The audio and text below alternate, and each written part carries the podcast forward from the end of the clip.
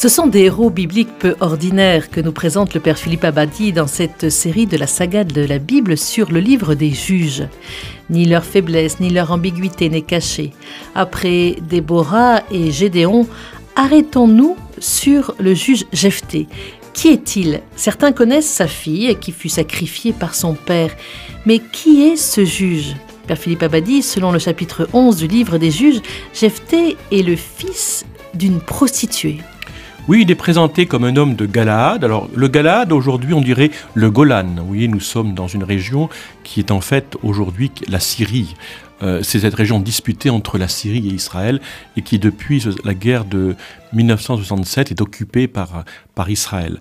Donc, il vient de cette région-là, donc tout à fait au nord euh, de la Galilée. Euh, il est présenté dès le départ comme un vaillant guerrier, fils d'une prostituée. Et pour cela, il va être mis au banc, c'est-à-dire qu'il va être rejeté par sa tribu. Comme Donc, il est... Euh, c'est un vaillant guerrier parce que c'est un chef de bande, en fait. Oui, c'est un chef de bande. On, dirait que c'est une sorte de, de, truand, vous savez, c'est une sorte de Robin des Bois, voilà. C'est une sorte de Robin des Bois, c'est-à-dire c'est un, c'est un petit chef de bande qui euh, qui fait des razzias, qui bon et qui est mis à, euh, qui est mis à part, qui est rejeté par sa tribu on dit d'ailleurs que lorsqu'il a grandi, il a été chassé en disant Tu ne recevras pas de patrimoine, le patrimoine de ton père, car tu es le fils d'une autre femme, donc d'une prostituée. Donc c'est un, un banni. Très intéressant, Dieu va faire le choix de quelqu'un qui est mis au banc. On a vu avec Barak qu'il a fait le choix de quelqu'un qui n'était pas destiné à l'être, avec Gédéon encore plus, puisque Gédéon rappelle qu'il est le plus petit du plus petit des clans d'Israël, et avec Jephthé, Dieu fait le choix du fils d'une prostituée qui est banni de sa tribu. Avec Barak, c'est Déborah qui va aller chercher Barak. Avec euh, Gédéon, il va y avoir un ange qui va venir voir Gédéon. Et que va-t-il se passer avec Jephthé? Eh bien, avec Jephthé, c'est finalement c'est les gens qui ont chassé Jephthé qui, devant l'oppression des fils de Hamon, dans Hamon déjà, vous entendez le mot de Haman. Vous voyez, c'est la, la journée d'aujourd'hui. Haman, Hamon. Donc, lorsque les fils de Hamon vont oppresser cette région, nous sommes effectivement dans le Galaad, eh bien, ceux qui ont banni Jephthé, les anciens de Galaad, vont aller voir Jephthé, et Jephthé leur dit N'est-ce pas vous qui m'avez haï et chassé de la maison de mon père? Pourquoi donc venez-vous à moi aujourd'hui? Parce que vous êtes dans la détresse. Les anciens de Gad lui disent Si nous sommes venus aujourd'hui vers toi, c'est pour que tu viennes vers nous, que tu combattes les fils d'Amon, que tu sois notre chef, celui de tous les habitants du Galade. Donc c'est intéressant de voir que finalement, on demande à Jephthé de pardonner et de revenir. Et donc Jephthé, au début, on le voit bien, il se fait prier, il n'a aucune envie de pardonner. Il a été banni, il dit, mais c'est parce que vous avez besoin de moi que vous venez m'appeler. Au départ, il n'est pas du tout d'accord. Et en même temps, il dit, si vous me faites revenir pour combattre et que le Seigneur les livre devant moi, alors c'est moi qui serai votre chef. Les anciens lui disent, le Seigneur sera témoin entre nous si nous n'agissons pas comme tu l'as dit. Et donc Jephthé accepte de revenir, mais à condition que Dieu soit témoin entre lui et les gens du Galade. Toujours pareil, dans le livre des juges, on a ce même schéma qui est important. On est sauveur parce qu'on est appelé par Dieu. On ne se constitue pas soi-même sauveur. Mais malheureusement, il va faire un vœu absurde, j'allais dire. Oui, tout à fait. Alors, le vœu absurde que fait Jephthé, on va le lire, c'est au début, enfin c'est dans le chapitre 11e, les versets 30 à 31. Jephthé est un peu enivré par sa victoire. Parce qu'il va gagner. Ah oui, il va gagner. Mais il dit, dans son enivrement, si vraiment tu me livres les fils d'Amon, quiconque, alors il dit quiconque, quiconque sortira des portes de ma maison à ma rencontre, quand je le verrai, sain et sauf, chez les fils d'Amon, celui-là t'appartiendra, et je l'offrirai en holocauste. Mais il le dit à qui? À Dieu? À Dieu, à Dieu. Mais devant témoin. Devant témoin. Et devant témoin, il dit à Dieu qu'il offrira en holocauste, c'est-à-dire en sacrifice, tout être vivant, bête ou animal d'ailleurs, il ne précise pas, qui sortira de sa maison, c'est-à-dire de la ville de Galahad, pour aller vers lui. C'est un vœu imprudent car à aucun moment Dieu ne demande cette vantardise. Et voyez bien que là encore, le livre des juges nous dit quelque chose de plus précis. À travers l'histoire de Gédéon et d'Abimélec, il nous avait dit qu'on ne peut être maître en Israël, ou alors on est aussi inutile et aussi tyrannique que le fut Abimélec. À travers l'histoire de Jephthé, ce que le livre nous dit, c'est que être sauveur, c'est savoir que nous devons à Dieu le salut, mais c'est pas marchander la victoire. Il achète, il veut acheter sa victoire. Et ça va se retourner contre lui. Oui, parce que le prix va être incroyable. incroyable. Je vous lis le verset 34 et suivant. Voici que sa fille sortit à sa rencontre, jouant du tambourin. C'est pour fêter sa victoire. Absolument. Et le texte dit qu'elle était son unique enfant. Il n'avait en dehors d'elle ni fils ni fille. Alors j'insiste sur le fait qu'elle est sa fille unique et qu'il n'a ni fils ni fille. Alors qu'on avait vu que Gédéon avait 70 fils et filles. Bien sûr. Mais surtout, vous voyez bien la position de la fille de Jephthé est la même position que Isaac lorsque dans le récit de la Genèse, au chapitre 22, Dieu dit Fais monter en offrande ton fils, ton unique Isaac que tu aimes. Et d'ailleurs, dans la traduction grecque de la Bible qu'on appelle la Septante, on dit que Isaac, il est agapétos, le bien-aimé, et on dit dans la traduction grecque du livre des juges qu'elle est agapéta, sa bien-aimée. Alors comment on dit bien-aimé?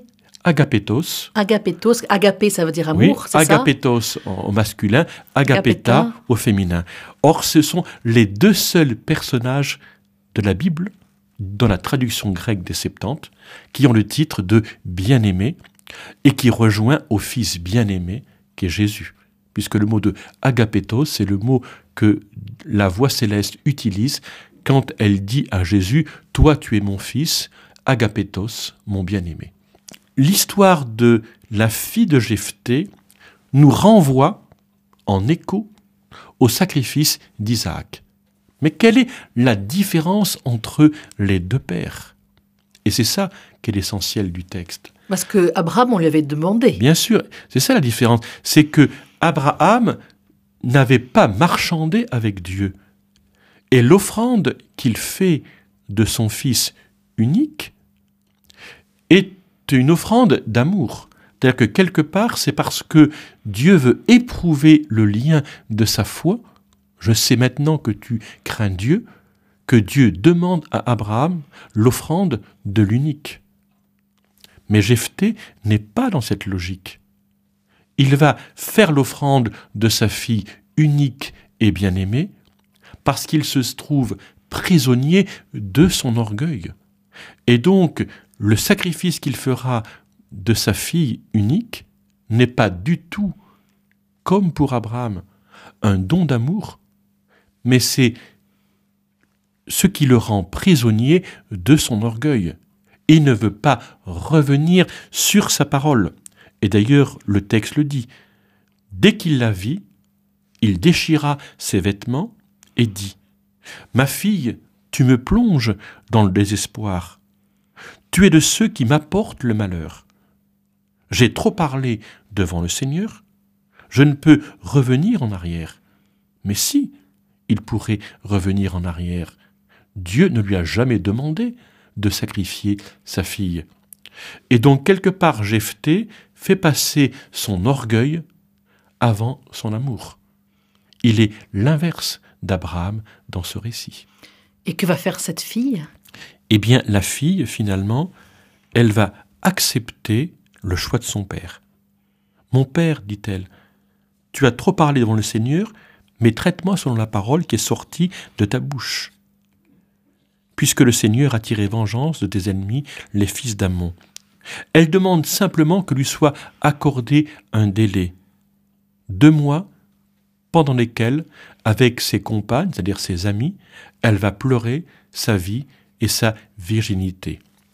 Mais derrière l'histoire de la fille de Jephthé, sacrifiée à l'orgueil du chef de guerre, tout lecteur biblique, du moins avec une petite culture, se rappelle Iphigénie, la fille d'Agamemnon. Mhm. Et là, vous voyez que le livre des juges est finalement, pour Israël, comparable à ce que sera pour la Grèce ces grandes légendes que sont l'Iliade et l'Odyssée.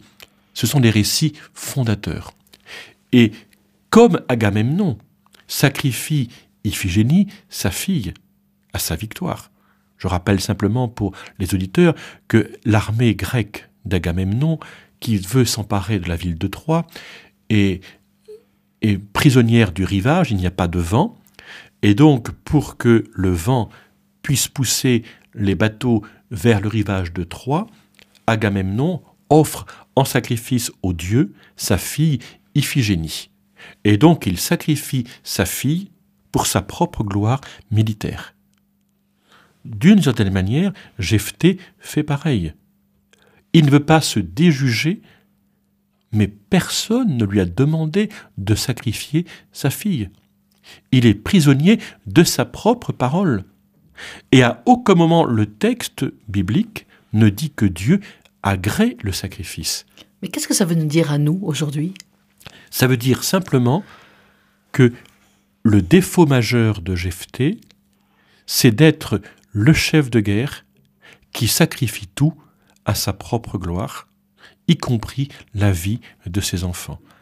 Jephthé, c'est l'image même pour la Bible de ce chef de guerre qui ne veut pas se déjuger et qui ne veut pas se dire faillible. Et pour cela, il n'hésite pas à tuer son avenir car tuant sa fille unique, il coupe son avenir. Mais alors moi, souvent, ce qui m'a choqué, c'est que quand on lit ça, par exemple, dans une église, après on dit acclamons la parole du Seigneur. Comment peut-on dire ça? C'est choquant. Oui, mais en même temps, si vous regardez bien, à aucun moment le texte biblique ne donne la réaction de Dieu. Ce qui est frappant quand vous lisez le texte, c'est que à aucun moment Dieu n'apparaît dans le texte. Il n'apparaît que dans le fantasme de Jephthé. Dieu ne demande pas le sacrifice humain. C'est Jephthé qui s'invente cela. Et le texte vous dit simplement, à la fin des deux mois, elle revint vers son père, il accomplit sur elle le vœu qu'il avait prononcé, elle n'avait pas connu d'homme, cela devint une coutume en Israël, que d'année en année, les filles d'Israël aille célébrer la fille de Jephthé quatre jours par an. La mémoire que garde la Bible, c'est la mémoire d'une vie qui a été ôtée alors que cette vie n'a pas été productive, puisqu'elle est restée vierge, elle n'a pas eu d'enfant, elle n'a pas eu de descendance. Et donc, quelque part, c'est une blessure que Israël célèbre chaque année pendant quatre jours, d'après le texte biblique, mais à aucun moment on ne vous dit que Dieu a agréé le sacrifice, alors que par contre, pour ce qui est du sacrifice d'Abraham, on vous dit que l'ange du Seigneur dit Arrête, n'étends pas la main sur le garçon. Et bien que par avance, le récit du sacrifice d'Abraham vous montre ce que c'est que la vérité du don de son fils, c'est le geste d'Abraham, alors qu'il n'y a rien de cela dans le geste de Jephthé. Mais comment peut-on le lire, ce livre? Est-ce un récit historique? Quand se situe-t-il exactement? Comment faut-il le lire? Vous avez écrit un livre justement dessus et, vous parlez de l'approche historique aussi et théologique. Comment il faut le lire? Je pense que le livre n'est certainement pas un livre d'histoire, il raconte des histoires. Et il raconte des histoires, au sens classique du terme, des histoires qui réagissent sur nos propres histoires. D'abord, un temps des juges, où le situer en Israël, c'est historiquement impossible. Mais par contre, à partir des histoires qui sont racontées, chacun de nous retrouve une part de son histoire. Par exemple Alors justement, je vais donner quelques exemples. À travers la figure de Jephthé, par exemple, c'est de nous interroger sur notre propre parole. Qu'est-ce qui compte le plus? La fidélité au lien de l'amour et du sang, l'amour d'un père pour sa fille, ou la vantardise d'un chef de guerre? Donc ça nous interroge aussi sur nos liens avec euh, nos enfants. Bien sûr, et surtout le lien avec ce qui fait notre, parole. Est-ce que notre parole tient à notre propre gloire? Jephthé, c'est celui qui se rend prisonnier de son vœu, un vœu que nul ne lui a demandé. Prenons l'histoire de Gédéon et de son fils Abimelech. On a vu que Gédéon est un appelé par Dieu, alors qu'il n'avait aucune des capacités pour l'être. Il est le plus petit du plus petit des clans d'Israël. Et pourtant, avec une armée très faible, et que Dieu a voulu très faible. Il est vainqueur d'une multitude. Donc c'est finalement celui qui sauve à partir du peu et qui refuse d'être maître, de se rendre maître de son peuple. À la différence de Abimelech, qui n'a rien produit sinon le meurtre, il a tué dans le récit ses 70 frères et sœurs, il n'a rien produit d'autre que le meurtre, et pourtant il se prétend maître en Israël. Et l'histoire de Gédéon et d'Abimelech nous permet de nous interroger, chacun d'entre nous, sur notre rapport à la puissance et au pouvoir. Avec la fameuse fable dont nous avez parlé, que vous avez, les auditeurs n'ont pas vue, mais en fait vous la savez par cœur, vous l'avez pas lue. Cette ah fable, vous pouvez la rappeler en deux, mots? Oh ben tout simplement, c'est l'histoire des, des arbres qui veulent avoir un roi et les trois rois les trois arbres, on pourrait dire, qui sont les arbres productifs, la vigne, l'olivier et le figuier, c'est-à-dire ceux qui portent en eux la vie, la fécondité, euh, ceux qui portent en eux la fertilité, disent, mais à quoi bon aller se balancer au-dessus des arbres? À quoi bon s'élever plus haut que nous sommes? Parce que déjà on porte la vie. On porte la vie. Et par contre, le buisson d'épines, c'est-à-dire ce qui est stérile, ce qui est lié au désert, infertile, lui accepte la couronne et même dans son orgueil dit qu'un feu dévorera, sortant lui, dévorera le cèdre du Liban. Donc c'est la grenouille qui se fait plus grosse que le bœuf. Oui, bien que L'histoire de Gédéon Abimelech interroge le lecteur, donc chacun de nous, sur le rapport à la puissance. Si l'histoire de Jephthé nous interroge sur le rapport à notre, au poids que nous donnons à notre propre parole, l'histoire de Gédéon et de Jephthé nous interroge, comme lecteur, sur la question de la puissance. Ça veut dire que la seule source de puissance, c'est Dieu? Oui, c'est de, de ne pas se rendre maître de l'autre en tout cas le Seigneur seul est maître de son peuple. Et quant à l'histoire de Déborah, Yaël et euh, Barak que j'ai lu, j'ai opposé autour de dans ce texte les deux femmes, à la fois Déborah et Yaël. Déborah qui représente aux côtés de Barak la vérité de la parole de Dieu. C'est la parole du prophète. Par contre, Yaël, me semble-t-il, elle est celle qui, bien sûr, contribue à la victoire d'Israël, mais elle le fait par la ruse, le mensonge et le meurtre, en allant au-delà de l'hospitalité. Et c'est donc deux voies différentes.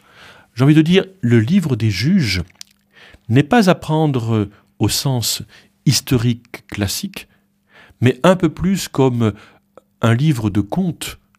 Mais vous savez, les contes lus dans notre enfance ont forgé en nous ce que nous sommes. Quand vous lisez Le Petit Chaperon Rouge, quand vous lisez les contes de, Charles Perrault ou de Grimm, ils portent en eux une part de vérité qui est notre vérité humaine. eh bien Israël se raconte à travers ces héros peu ordinaires pour se renvoyer à lui-même une image de vérité. Alors là, vous avez donné quelques noms euh, de juges les plus connus, mais il y en a d'autres. Il y a Othniel, Ehud, euh, Shamgar.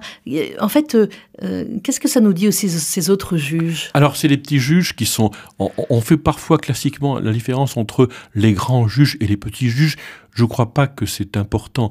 Il y en a qui ont des récits développés, d'autres des récits très courts mais qui sont tous euh, pleins de charme. Vous avez parlé de, de Ehud. Alors Ehud est très intéressant, parce que Ehud, son nom, ça veut dire le glorieux. Hein. le glorieux, il est benjaminite, donc littéralement fils de la main droite. Or, on vous dit qu'il a la main droite euh, blessée, il est gaucher.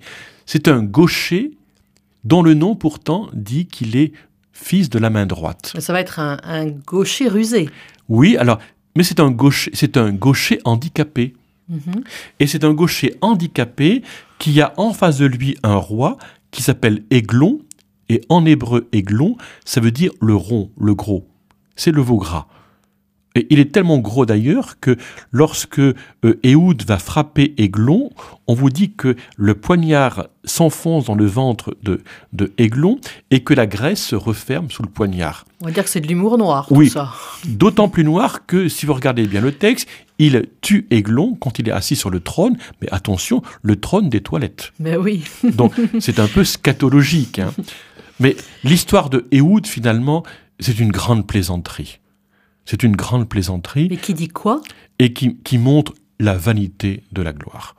Puisque le roi est un veau gras terrassé dans les latrines par quelqu'un qui est handicapé, puisqu'il s'appelle le glorieux et il est gaucher, alors même qu'il est fils de la main droite.